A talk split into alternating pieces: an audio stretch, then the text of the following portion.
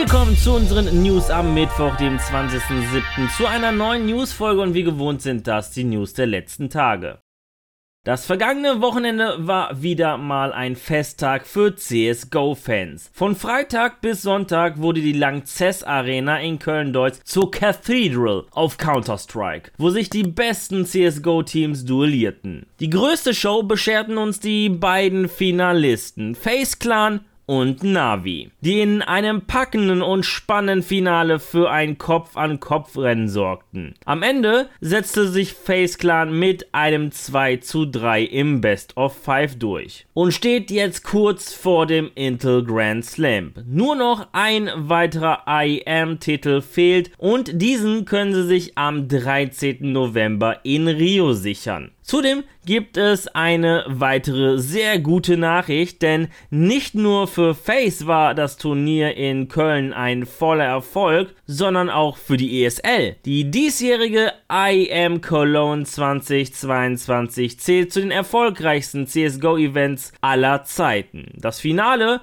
wurde in der Spitze von 1,15 Millionen Leuten gesehen und ist somit das meistgeschaute Match aller Zeiten in einem Nicht-Major-Event.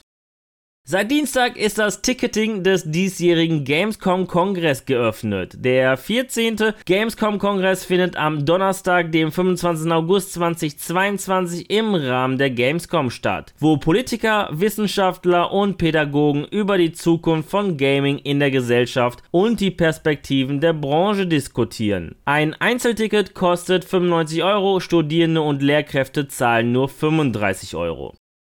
Der US-amerikanische Betreiber der E-Sport-Plattform RepeatGG, die Repeat Technologies, wurde von Sony Interactive Entertainment übernommen. Dies verkündete Repeat in ihrem eigenen Blog. Nach der Übernahme sollen Unternehmen und Plattformen vergrößert werden und an der Multiplattform-Ausrichtung soll nicht gerüttelt werden.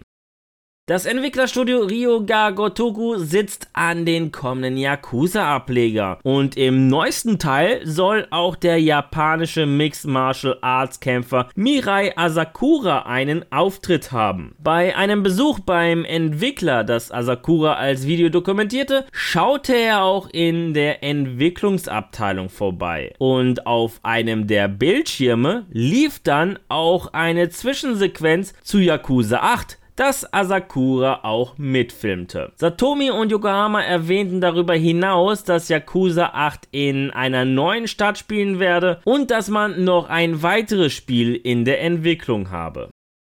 Die aktuelle Hitze macht vielen von uns echt zu schaffen und ein wenig Abkühlung bekommen wir anhand des neuesten Trailers zum narrativen Abenteuer South of Circle. Der Trailer gewährt uns einen Einblick in die fesselnde filmische Geschichte, die die eisige Kälte der Antarktis liefert und in diesem knapp zweiminütigen Trailer wird uns gleichzeitig auch der Release genannt. South of the Circle soll am 3. August 2022 für PS4, PS5, Xbox One, Xbox Series, Switch und PC erscheinen.